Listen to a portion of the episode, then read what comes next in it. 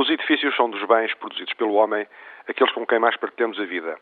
Talvez por esta presença constante no nosso dia a dia não lhes seja dada a atenção que merecem.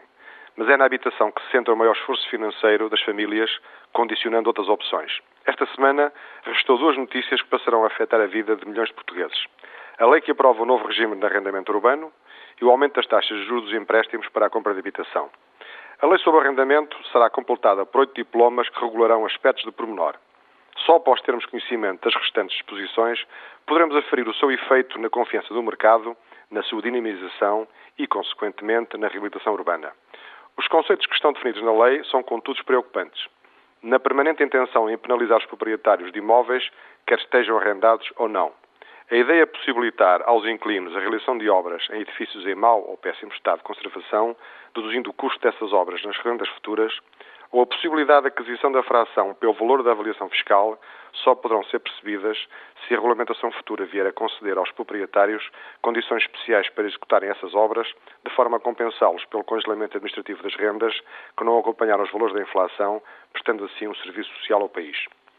Também a penalização, através do aumento do imposto municipal das frações consideradas devolutas, cuja prova ficará dependente dos consumos de água, eletricidade e gás, poderá contribuir para gastos desnecessários com as respectivas consumos, até se atingir os mínimos, quando é o Governo, e bem, que pretende impulsionar a eficiência dos edifícios para consumirem menos.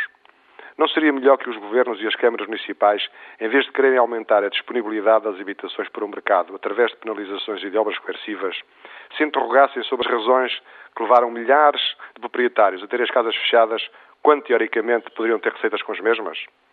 Foram exatamente estes conceitos e outros semelhantes que durante 30 anos acabaram com o mercado de arrendamento em Portugal. Como solução, os portugueses tiveram que comprar a casa, passando a ser inquilinos dos bancos, com elevado esforço financeiro para pagamento da renda sobre outra designação. Passaram a ter que pagar os impostos municipais sobre imóveis, os seguros, as despesas de condomínio, as obras de conservação e agora que terminou o período de baixamento das taxas de juro, começaram também a pagar uma renda superior. Só nos últimos três meses, as prestações mensais subiram cerca de 6%. De facto, o esforço financeiro de cada família para satisfazer uma necessidade prevista na Constituição como um direito nunca foi motivo para agradecimento por parte do Estado, mas, pelo contrário, uma grande oportunidade para aumentar a receita. Há mesmo os bens que fazem parte das nossas vidas.